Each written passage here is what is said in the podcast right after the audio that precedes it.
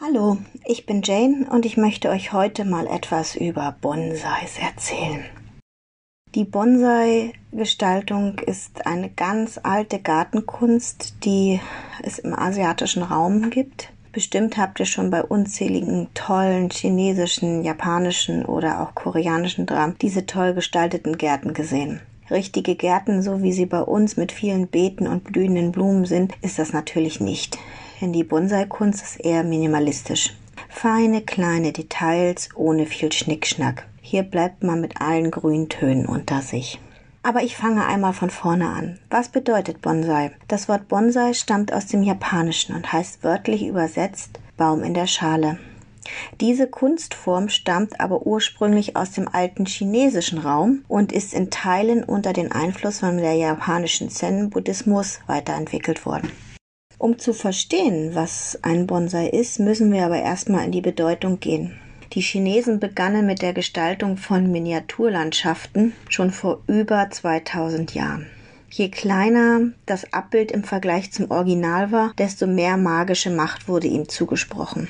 Die damaligen Zen-Schüler konnten sich auf die magischen Bestandteile der Miniaturlandschaften fokussieren und so einen besseren Zugang zum Geist finden. Während der Kamakura-Periode, das war vor, vor etwa 700 Jahren, begannen die Japaner diese Kunstform zu kopieren und von diesem Zeitpunkt an entwickelte sich daraus eher der japanische Stil, weil die meisten, die heute Bonsais sehen, verhalten das einfach auf das Japan. Anstatt ganzer Landschaften haben die Japaner aber angefangen, einzelne kleine Bäume zu gestalten. Die Bäume sind das, was wir heute als Bonsai kennen, also kleine Pflanzen in der Schale. Über die Jahre haben sich viele Grundformen entwickelt, nach denen man Bonsais einteilen kann. Große Ähnlichkeiten haben mit Konstellationen, die in der Natur austreten, zu tun. Also es gibt unzählige Begriffe, wie so ein Baum auszusehen hat. Er kann eine wind windgepeitschte Form haben, sprich äh, der komplette Baum sieht aus, als würde er schief sein oder schief wachsen in Windrichtung, aber ist ja fest in seinen Wurzeln im, im Topf verankert, aber auch Kaskadenformen oder einfache Besenformen. Also stellt euch einen Besen vor, der einfach nur so gerade nach oben wächst. Aber das sind nur zwei Begriffe. Glaubt mir, es gibt noch ganz viele mehr, wie das sein könnte.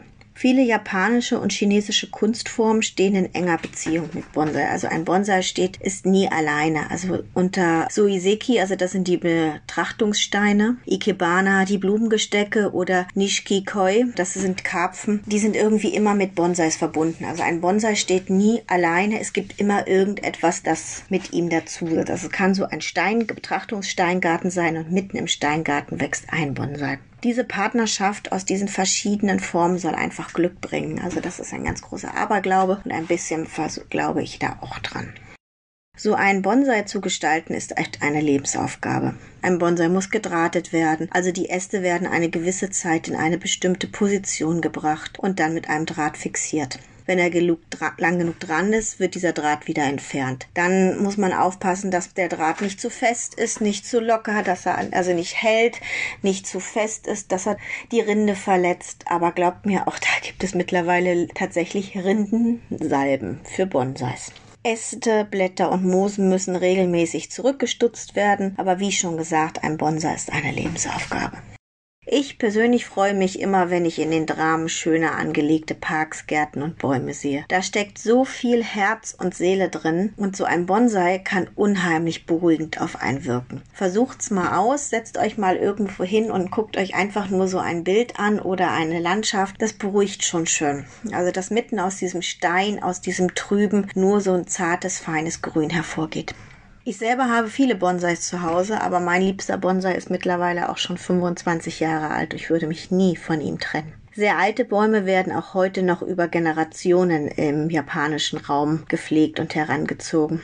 China fällt diesbezüglich etwas zurück. Die sind ein bisschen aus dieser generationsübergreifenden, wie sagt man so schön, Weitergabe zurückgefallen, aber sie importieren natürlich wahnsinnig viel. Aber durch die strengen Vorgaben beim Import der Bäume, vor allem nach Amerika und Europa, sind diese so wertvoll geworden und das steigt natürlich auch im Preis.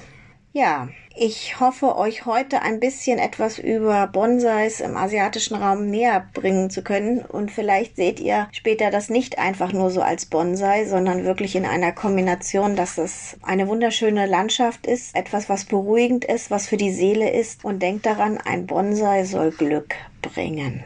In dem Sinne verabschiede ich mich heute von euch und bis zum nächsten Mal. Bis dann, eure Jane.